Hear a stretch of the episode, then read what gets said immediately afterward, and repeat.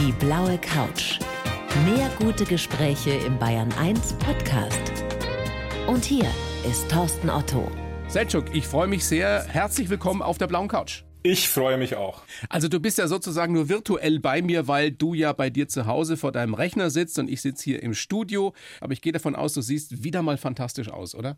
Ich sehe immer fantastisch aus und ähm, ja, ja, jetzt haben wir schon angefangen, mich ziemlich unsympathisch darzustellen. Dankeschön, vielen Dank. Sehr ja. gerne. Ja, und ich erkläre auch mal ganz kurz, warum wir uns duzen, weil wir uns nämlich schon länger kennen und es wäre jetzt total merkwürdig, wenn wir jetzt auf einmal ins Sie verfallen würden. Also wenn du jetzt auch nichts dagegen hast. Nein, ich siehst dich, äh, ich duze dich gerne.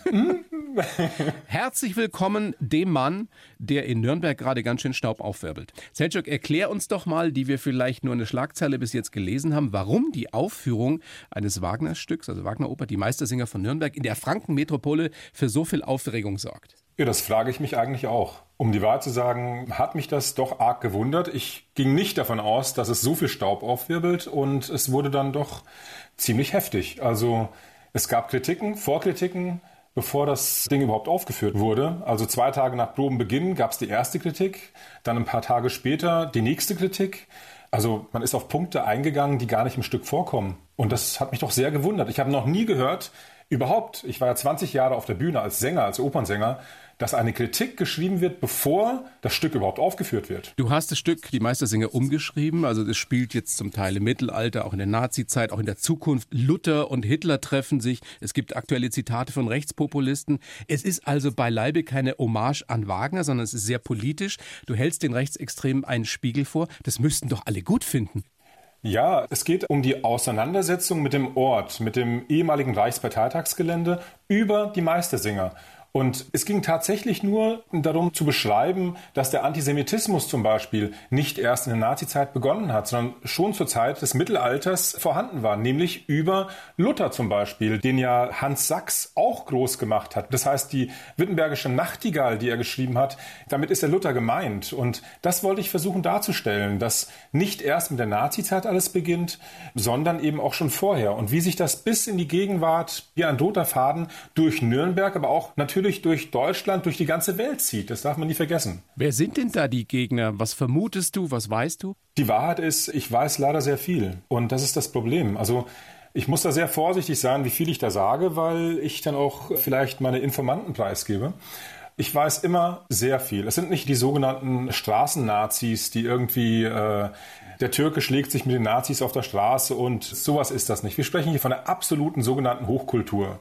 Und wenn zum Beispiel einer der Kritiker, die mich doch wirklich ordentlich angefahren haben, mit einem wirklich unfassbaren Satz, selbst sinngemäß, nicht so sinngemäß, ziemlich nah dran, selbst Hitler hätte nicht zugelassen, dass man in Richard Wagners Werk so eingreift, also in das Libretto und in die Musik von Richard Wagner eingreift. Also das stand in einer Kritik von einem sehr namhaften, eigentlich Politologen und Musikwissenschaftler Udo Bernbach, als Kritik. Selchuk, was vermutest du denn dahinter? Also was ist die Intention der Menschen, die dich auf diese Art kritisieren? Wollen die die Aufführung verhindern und warum?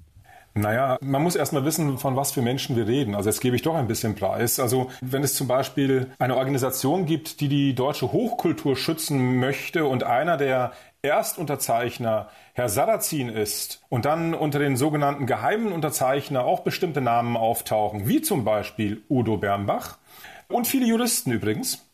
Guten Tag, Juristen, hallo dann braucht man sich nicht zu wundern, dass die natürlich sich sehr schnell aufregen, wenn ein türkischstämmiger es wagt, an diesem Ort die Meistersinger aufzuführen. Also weißt du das oder vermutest du das als Motivation? Ich, ein Taxifahrer aus Berlin hat mir das gesagt, um es in einer Form zu formulieren, dass man mich nicht angehen kann. Mhm. Also ich weiß es ziemlich genau, ja. Mhm. Du hast unter anderem Folgendes gemacht. Du bist mit einem Schauspieler, der sich einen Hitlerbart hat stehen lassen, durch Nürnberg gegangen. Was hast du denn in der Stadt für Reaktionen gekriegt? Was glaubst du, wie nehmen die Nürnberger an sich dieses Stück auf auf dem ehemaligen Reichsparteitagsgelände? Nein, das war ein Sänger. Es gibt die Figur des Beckmessers in den Meistersingern. Das ja. ist der Stadtschreiber in den Meistersingern. Und ich habe einfach den berühmtesten Stadtschreiber Nürnbergs genommen, nämlich der Verleger Stürmers, der den Stürmer rausgebracht hat und den Giftpilz und so weiter und so fort. Und das war Julius Streicher. Und dieser Opernsänger ist bei mir in die Rolle des Julius Streicher geschlüpft. Und ist tatsächlich, ich dachte, ich muss ihm einen Hitlerbart aufkleben und tatsächlich hat er sich einen wachsen lassen und ist damit ein Monat lang durch Nürnberg gelaufen in Lederhosen. Und ich war in seiner Nähe. Und wir sind spazieren gegangen. Ich sagte Streicher bei Fuß und so weiter und so fort. Die Leute haben hingeschaut und wieder weggeschaut. Und die haben das gar nicht wahrgenommen. Das war völlig normal. Die einzigen, die in Schreck, also in Stockstarre für uns erstarrt sind, das waren eher Touristen, oftmals Amerikaner. Mhm. Und dann mussten wir erklären, nein, nein, das ist eine Inszenierung, das ist ein Schauspieler, haben wir gesagt, obwohl natürlich ein Opernsänger ist. Äh, Thomas Gagelli, ein wunderbarer Darsteller übrigens. Und das hat mich schon sehr erschreckt, dass man wirklich mit einem Menschen, der wirklich bekannt ist in Nürnberg, eben Julius Streicher, mit einem Nazi-Bart, mit Glatze, der wirklich genauso aussah, durch Nürnberg laufen kann, ohne dass man von jung oder alt aufgehalten wird.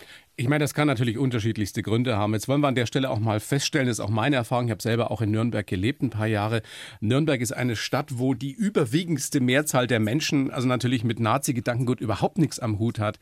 Das könnte wahrscheinlich auch in jeder anderen Stadt passieren, was du da erlebt hast. Trotzdem, es musste dir doch eigentlich auch vorher klar waren, Selçuk, dass wenn du die Meistersinger auf dem ehemaligen Reichsparteitagsgelände aufführen würdest, dass das natürlich provoziert. Ja, in unterschiedliche Richtungen. Ja, aber nicht so niveaulos. Also ich dachte, man wartet tatsächlich erst mal eine Aufführung ab und dann diskutiert man drüber. Das, was da passiert ist, das war ja, dass ich vorher schon zum Abschuss freigegeben worden bin.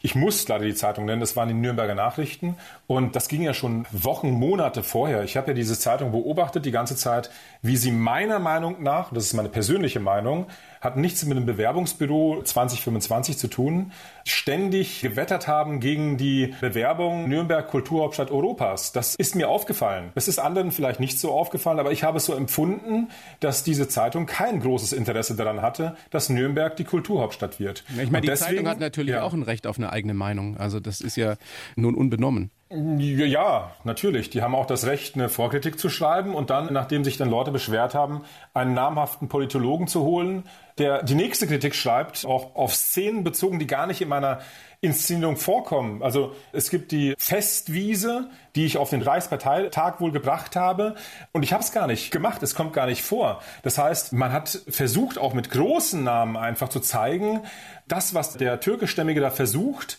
ist völlig sinnfrei und damit ist das auch ein Zeichen dafür, dass N2025, also quasi auch die Leitung, im Grunde keine Ahnung hat und wahrscheinlich dann auch Mist bauen wird, wenn dann Nürnberg sich dann im Endeffekt bewirbt, nicht bewirbt, wir sind ja schon weiter, oder auch gewinnt. Also so habe ich es empfunden. Ja, das heißt, das, das heißt, du vermutest hinter all diesen Aktionen, hinter dieser Kritik eben einen persönlichen Angriff auf dich, weil du türkischstämmig bist.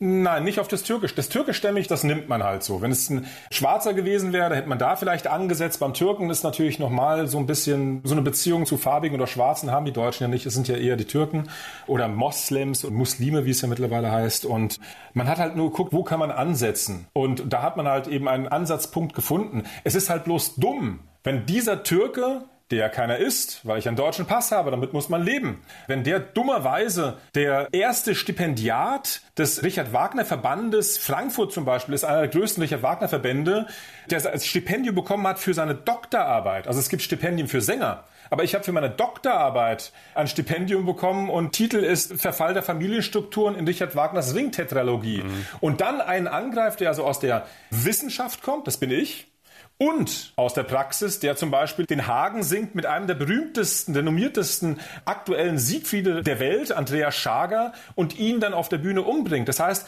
dieser Türke kommt aus der Theorie und der Praxis und den glaubt man auf diese armselige Art und Weise abschießen zu können. Das ist ein wirklich ein dummer Versuch gewesen. Wie geht das denn jetzt weiter? Wird es denn die Aufführung geben? Ihr habt ja sozusagen eine Premiere im Geheimen schon gemacht. Hast du noch Hoffnung, dass diese Oper wirklich auch aufgeführt wird auf dem Reichsparteitagsgelände?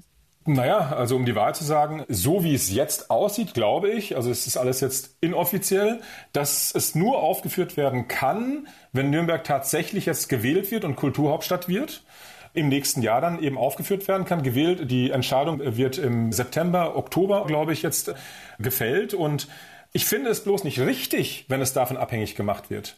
Denn wenn wir behaupten, wir möchten gerne Kulturhauptstadt werden und uns mit diesem Ort auseinandersetzen, dann kann das ja nicht abhängig sein davon, ob wir weiterkommen oder nicht. Denn es ist ja ein Beweis für uns, dass wir es zur Aufführung bringen, egal ob wir weiterkommen oder nicht. Das heißt, dann muss es von innen heraus so sehr brennen, dass man sagt, egal was passiert, das führen wir auf und natürlich auch einige andere Dinge, die wir auch in Planung haben. Ich bin ja nicht der Einzige. Jetzt in dieses Jahr war das das größte Projekt, was aufgeführt worden ist, aber ich bin ja nicht der Einzige. Und das heißt, es sollte eigentlich auch mit einer Ablehnung nicht aufhören. Man müsste dann immer noch zeigen, uns ist das so wichtig, wir führen das auf. Ja. Zumal ich in der Organisation extrem viel Geld gespart habe, was fürs nächste Jahr locker gereicht hätte. Das heißt, es wird aber auf jeden Fall einen Film darüber geben, den du machst? Genau. Also wir haben eher diese, ich sag mal, quasi kurzfristig angekündigte Premiere gehabt von den Meistersingern auf dem ehemaligen Reichsparteitagsgelände. Das kann uns jetzt keiner mehr nehmen. Es ist jetzt definitiv aufgeführt worden. Damit müssen diese Herrschaften, fast alles Herrschaften,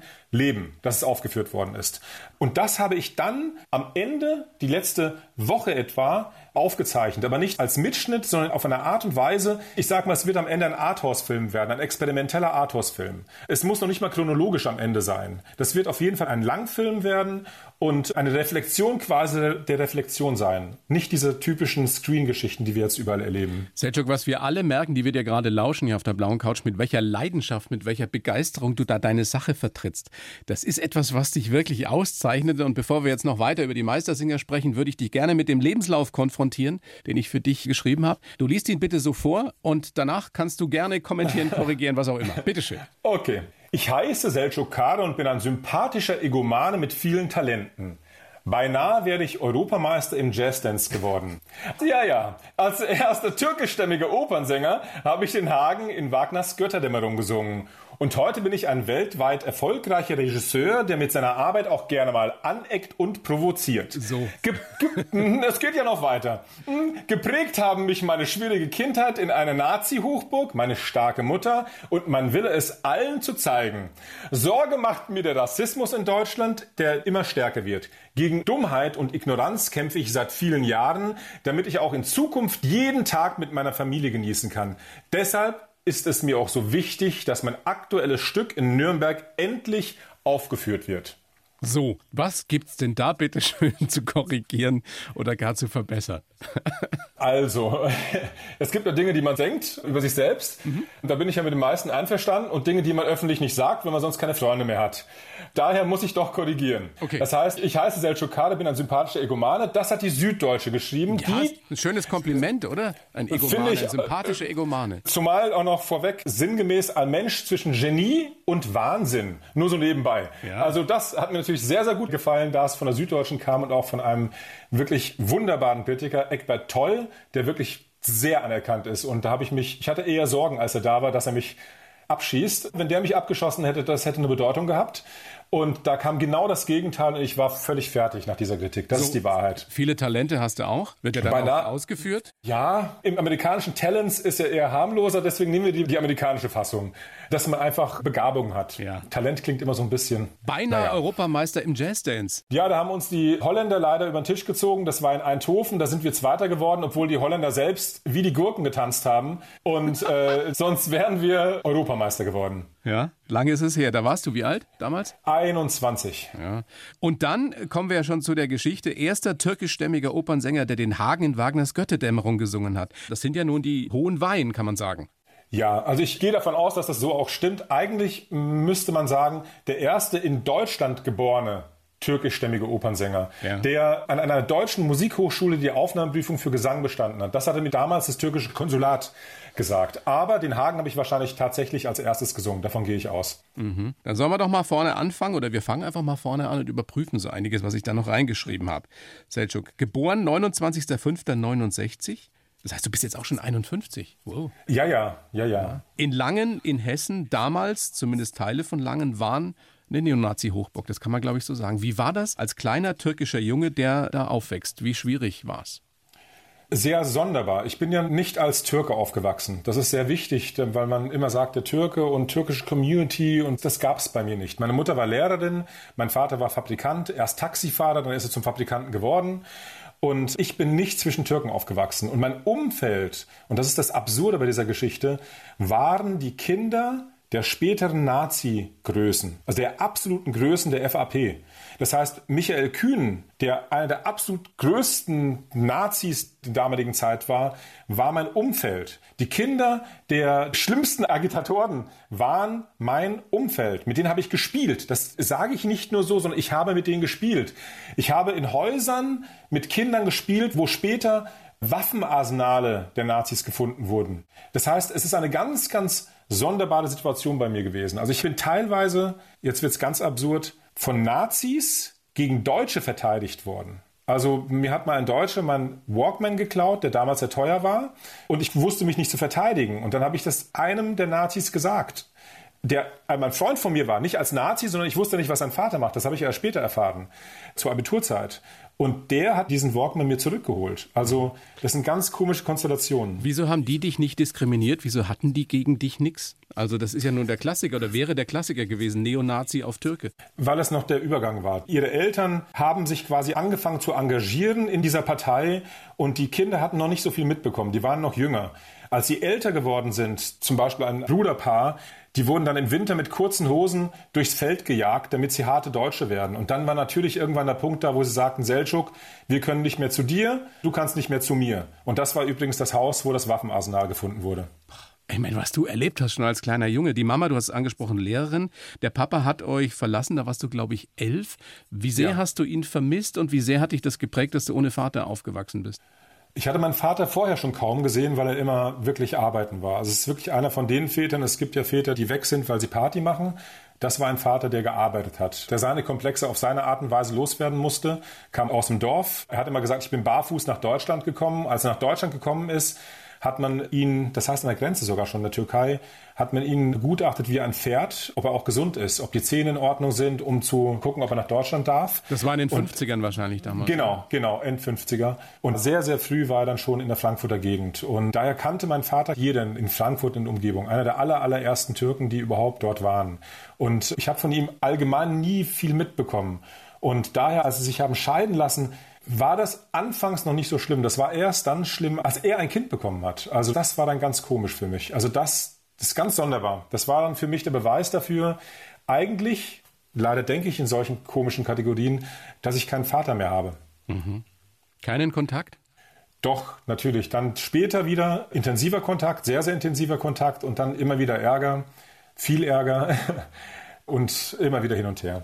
Deine Mama, die Lehrerin, hat dir beigebracht, hast du mal in einem anderen Interview gesagt, dich zu wehren. Was hast du vom Papa gelernt oder was hat der dir mitgegeben, obwohl er dann nicht mehr da war? Mein Vater hm, hat sich trotz seiner Bildung, ihm hat die Bildung gefehlt. Die habe ich dann wohl halbwegs erlangt. Trotz der fehlenden Bildung hat er das Maximum rausgeholt und hat sich von niemandem was sagen lassen, wenn er tatsächlich auch der Meinung war, dass etwas richtig ist. Es gibt eine sehr schöne Geschichte. Mein Vater war in seinem Dorf. Es ging bis in die zweite Klasse. Danach war Schluss. Nach der Grundschule, zweite Klasse, ging es nicht mehr weiter. Gab es keine Möglichkeit für die Kinder auf die Schule zu gehen. Und da hat er ein Bild gesehen vom Eiffelturm. Und dieses Bild hat er seinem Lehrer gezeigt und sagte, da werde ich irgendwann mal hinkommen. Und da hat ihn sein Lehrer vor den ganzen Kindern geohrfeigt. Mit welchem Recht wagst du es, so etwas zu sagen, wenn noch nicht mal ich das geschafft habe? Und tatsächlich gibt es ein Bild von meinem Vater, wo er unterm Eiffelturm steht, in, ich weiß nicht, ob es in, in welcher französischen Zeitung, Schwarz-Weiß-Bild. Er sieht wirklich ganz, ganz toll aus, in einem Anzug. Und da steht ein Türke in Frankreich oder in Türke in Paris. Und dieses Bild gibt es wirklich. Und dann können Sie sich also vorstellen, was ich wohl von meinem Vater habe. Ja. Und ich glaube, das wird auch jeder jetzt schon, der dir nur eine halbe Stunde lauscht, bestätigen können, dass dieser Wille, dieser unbedingte Wille dich ja auch auszeichnet. Es gibt auch von dir eine sehr schöne Episode. Das muss in der 10., 11. Klasse gewesen sein. Du warst 17 und äh, dein Musiklehrer hat dir wohl sinngemäß gesagt, ein Türke wie du, der könnte überhaupt nicht nachvollziehen oder nachempfinden, was Mozart da gedacht hat. Und das hat ich so auf die Palme gebracht, dass du was gesagt gesagt hast? Dass ich Opernsänger werde. Hast dich hingestellt und geschrien vor der ganzen Klasse. Ach, das wurde sogar noch schlimmer. Es ging um, um die Entführung aus dem Serai. Erst geköpft, dann gehangen, dann gehe und gespießt auf heißen Stangen und so weiter und so fort. Und er hatte das meiner Meinung nach falsch gedeutet, weil er sagte, erst geköpft, dann gehangen, das geht ja nicht. Das, da sieht man, wie, wie sehr in Rage Mozart war. Und, und dann sage ich, nein, das ist gemeint, erst geköpft, dann wie bei einem Hammel eben. Dann umgedreht, gehangen, dass das Blut, und dann alle haben mir recht gegeben in der Klasse, das ergibt Sinn.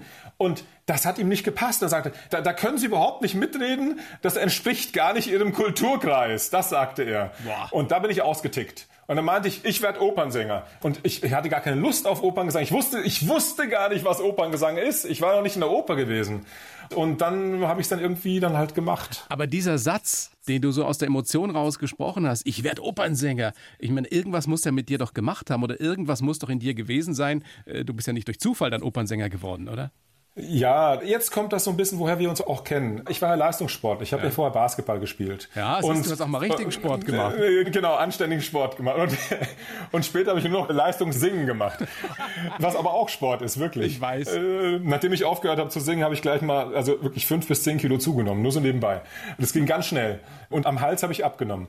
Wirklich, von 44 auf 42 Halsweite. Es war so, dass ich jeden Tag Basketball trainiert habe. Also jeden Tag drei bis vier Stunden. Sehr, sehr intensiv. Das war wirklich drei bis vier Stunden. Dehnung und, und alles. Und ein Ochsenarzt bei meinen Eltern, die kaum 1,70 groß sind, ich bin 1,81 geworden durch die gute deutsche Ernährung, der sagte mir, sie werden 1,95.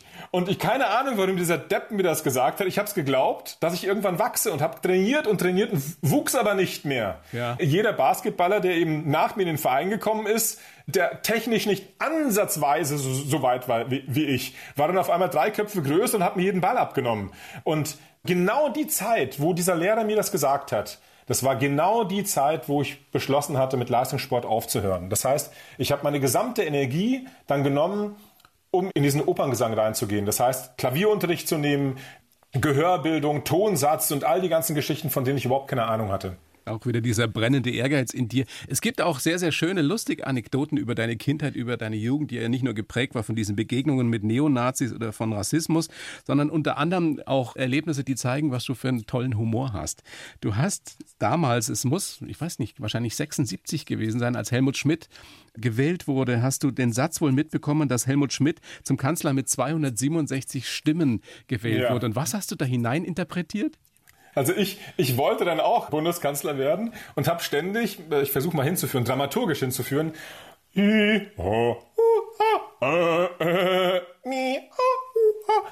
als Kind ständig so Geräusche gemacht. Und irgendwann dachte meine Mutter, ich habe einen Schatten. Und auch meine Umgebung, es ging wirklich über einen längeren Zeitraum. Bis ich dann eben meiner Mutter gebeichtet habe, dass ich Bundeskanzler werden möchte. Und, und sie sagte, wie denn? Was hat das denn damit zu tun? Ja, der Helmut Schmidt hatte so und so viele Stimmen, ist mit so und so vielen Stimmen gewählt. Ich brauche mehr Stimmen. Und dann habe ich die Stimmen geübt. Ja, so vielleicht, vielleicht hat das so Weltklasse. Die Geschichte ist das, wirklich so gewesen. Ne? Das ist wirklich so gewesen. Das war wirklich so, dass ich dachte, dass Helmut Schmidt mit so und so vielen Stimmen gewählt wurde. Weil der so ich meine, ich war damals nachahmen kann. Ja? Genau, ich war acht Jahre alt oder sowas. Und ich dachte, das ist so. Und die ganze Zeit habe ich uh, uh Roboter und und alles Mögliche. Und, und deswegen glaube ich, dass ich wirklich von I just got a sowas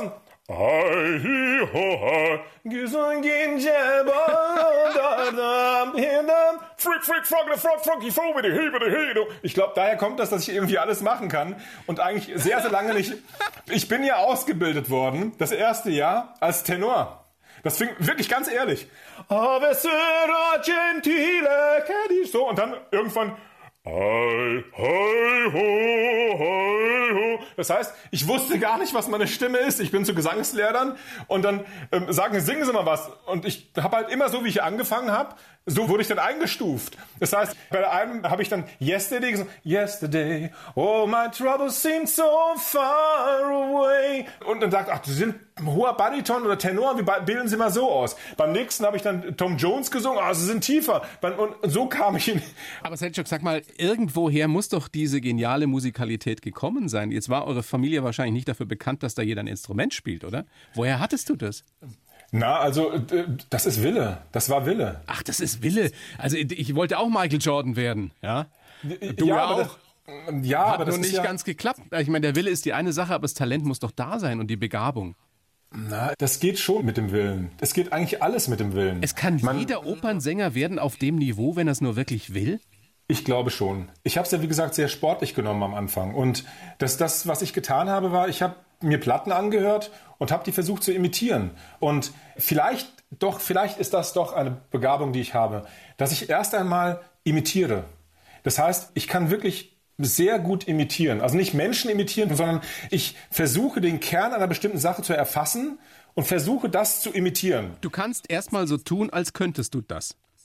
Na, das wäre das wär Betrug. Das würde ich ja niemals zugeben. Nein, nein, das meine ich nicht. Ich sehe sehr schnell, ob jemand mich betrügt. Ich sage mal so, ob jemand was drauf hat oder nicht, ob einer ein Lehrer sein kann oder nicht, ob einer ein Vorbild ist oder nicht, ob einer ein Blender ist oder nicht, das erkenne ich sehr schnell. Und du bist sehr lernfähig und lernst sehr schnell offenbar.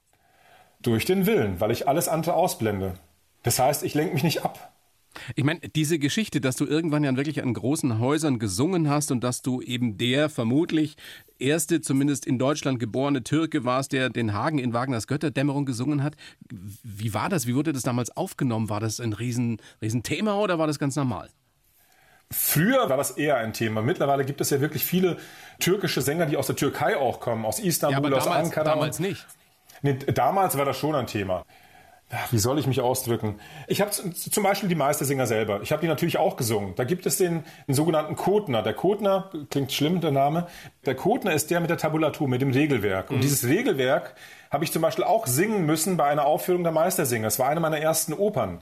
Und ich hatte eine unglaubliche Anspannung, weil ich wusste, die gucken auf diesen türkischstämmigen, ob der wirklich in der Lage ist, dieses Regelwerk perfekt vorzutragen oder versinkt er sich, begreift er sich? Ein jedes Meistergesanges Bar, stell ordentlich ein Gemäße und so weiter und so fort. Und ich habe schon gespürt, dass die Leute da anders drauf gucken. Also wie gut ist der? Wie ernst nimmt er das? Gibt es da äh, Probleme in der Aussprache? Hat er irgendwas nicht begriffen? Das habe ich schon gespürt. Aber da war das nicht böse gemeint. Böse wird es jetzt gerade erst in der Regie. Mhm. Das ist das, das fällt mir auf. Zur Regie bist du ja auch gekommen, weil du im Endeffekt nicht mehr singen konntest, zumindest eine Zeit lang. Du hast äh, einen, einen Unfall gehabt, wärst fast querschnittsgelähmt gewesen und hast dann ein Filmstudium begonnen in Dortmund. Ich hatte einen sehr schweren Bühnenunfall in Stuttgart am Staatstheater. Bis heute hat das Theater keine Verantwortung übernommen und noch viel schlimmer nicht entschuldigt. Das war für mich das Allerschlimmste. So habe ich den Glauben, jetzt vergessen wir mal Stuttgart, so eine allgemeinen Opernhäuser, habe ich den Glauben an den Musentempel komplett verloren. Das heißt, da war ich raus. Da was ist da passiert damals? Erzähl, was passiert ist. Ähm, ich wurde szenisch von Leuten zusammengeschlagen, bin auf den Boden gefallen, lag auf dem Bauch und meine Frau sollte sich schützend auf mich werfen. Ich hatte noch darum gebeten, dass diese Szene geprobt wird, weil ich sie für, für gefährlich gehalten habe. Und diese Frau, die mich schützen sollte, hat sich sehr motiviert auf meinen Rücken geworfen und da wurde meine Wirbelsäule nach unten quasi durchgebogen. Der Arzt, der mich dann eben betreut hat, fast ein Jahr lang, der hat gesagt, damals war ich tatsächlich noch sportlicher. Ich mache ja Kampfkunst, habe einen dritten schwarzen Gürtel. Und ähm, wenn sie nur die Beweglichkeit gehabt hätten, hätte es nicht gereicht. Wenn sie nur die Muskeln gehabt hätten, hätte es nicht gereicht. Diese Kombination aus Beweglichkeit und Muskulatur hat sie gerettet. Wenn ich in meinem jetzigen Zustand jemand auf mich draufspringen würde, werde ich querschnittsgelähmt. Mhm. So viel kann ich, kann ich sagen. Und bis heute hat sich niemand dafür entschuldigt? Nein. Der Regisseur hat sich nicht bei mir gemeldet. Die sehr, sehr große Schweizer Agentur, die mich überall hin vermittelt hat, hat gemeint, ich soll mich nicht als Opfer sehen, denn auch das Theater sei Opfer, weil sie ja den Premierensänger verloren haben. Also ich habe mir Dummheiten angehört und später, ich hatte diese, diese Probe mitgeschnitten. Das heißt, ich hatte, habe eine Aufnahme davon, eine DVD, und die wollte ich dem Intendanten schicken, habe es ihm angekündigt, dass da die Wahrheit ist, weil man gesagt hätte, ich hätte nicht unterbrochen. Und in Bild und Ton die Wahrheit, dachte ich, die hilft. Stattdessen bekam ich dann ein Schreiben, dass ich doch bitte diesen unerlaubten Bild- und Tonmitschnitt äh, vernichten solle, da es eben unerlaubt sei. Sonst ich meine, sowas, sowas wünscht man niemandem, dass so etwas passiert, dass er so einen Unfall hat. Trotzdem, wenn dieser Unfall nicht passiert wäre, wärst du dann heute auch Regisseur? Äh, ich glaube schon.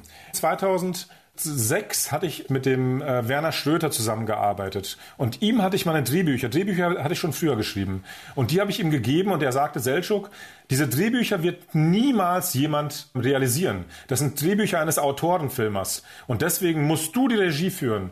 Und dann sagte ich, wie Regie? Ich hatte noch nie das Bedürfnis gehabt, Regie zu führen. Und ab 2006 habe ich dann darüber nachgedacht und 2009 schon, also vor dem Unfall, hatte ich mich schon bei einer privaten Filmakademie angemeldet und war schon quasi in der Ausbildung drin. Später erst nach dem Unfall bin ich dann in die FH Dortmund gegangen im Masterstudiengang.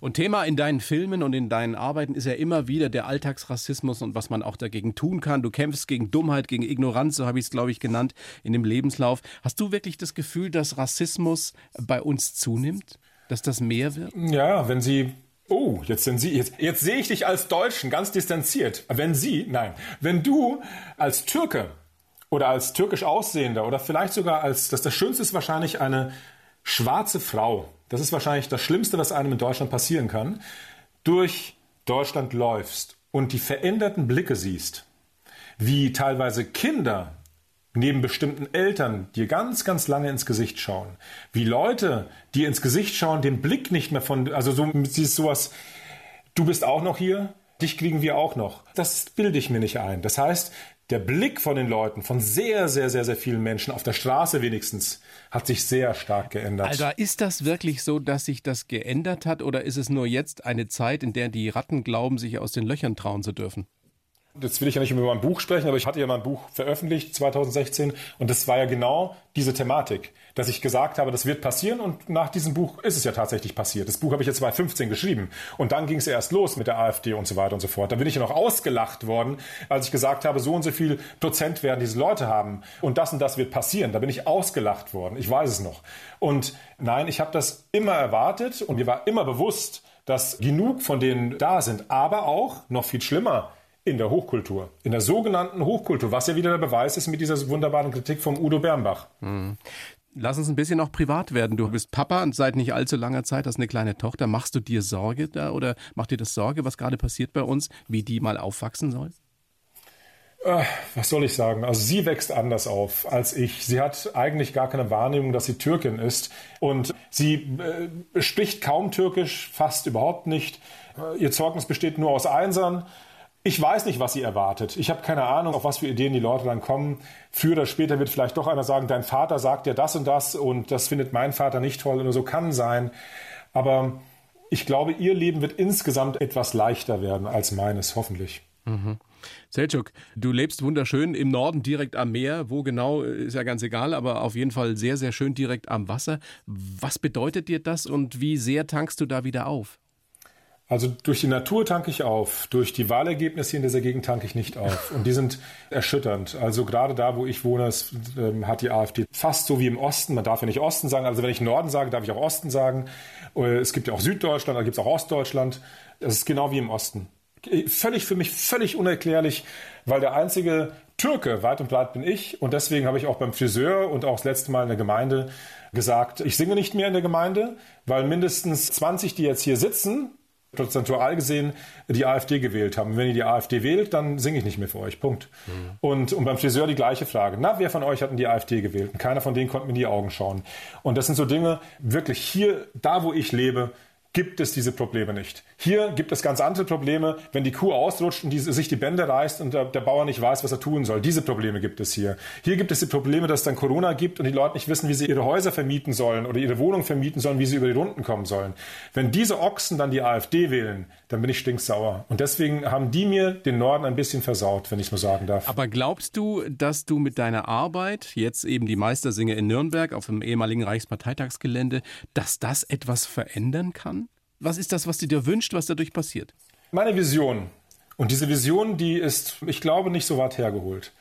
Nürnberg wird europäische Kulturhauptstadt. 2025? 2025. Das heißt, bis 2025 werden wir jedes Jahr natürlich bis 25 unsere Aufführung haben, unser Programm abspielen bis 2025. Das heißt nicht Nürnberg 25 und die Sachen passieren nur 25, sondern bis 25 wird ein Programm realisiert.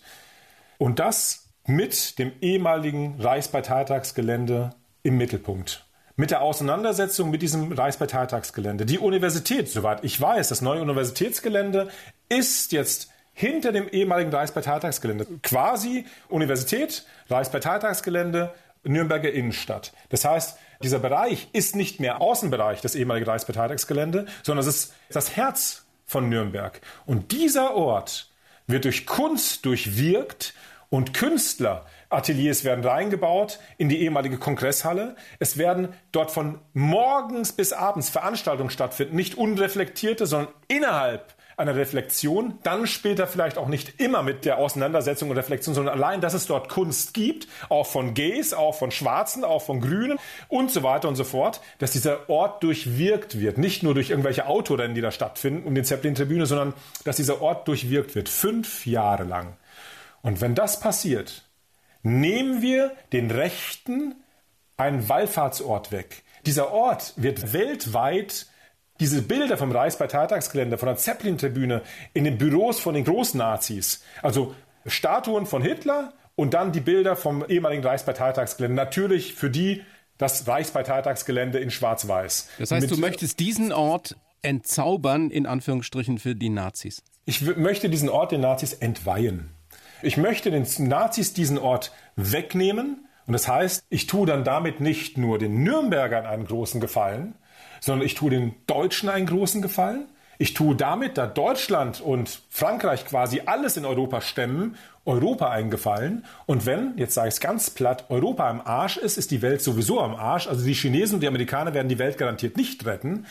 Werde ich durch diesen Ort, so groß denke ich, werde ich Europa stärken und somit die ganze Welt. Das ist nicht übertrieben. Wenn das realisiert werden kann, werden wir die Wirkung sehen. Selçuk, ich wünsche dir sehr, dass das genauso eintritt, wie du dir das wünschst. Das ist noch ein weiter Weg bis dahin, aber mit deinem Willen und mit deiner Leidenschaft wird sich das umsetzen lassen. Ich wünsche dir alles Gute dabei, ich wünsche dir vor allem Gesundheit und freue mich sehr, wenn wir uns bald mal wieder in Person sehen. Sehr, sehr gerne. Mit einem Basketball in der Hand. Ja, ein 1 zu 1. Oh Gott. Weil singen würde wenig Sinn machen. Aber ich glaube, bei 1 zu 1 verliere ich mittlerweile auch jedes Spiel. Das ist schrecklich. Selçuk, danke dir sehr für das Gespräch. Ja. Sehr, sehr gerne. Alles Gute. Alles Gute, Thorsten. Alles Gute. Die blaue Couch, der Bayern 1 Talk als Podcast. Natürlich auch im Radio. Montag bis Donnerstag ab 19 Uhr.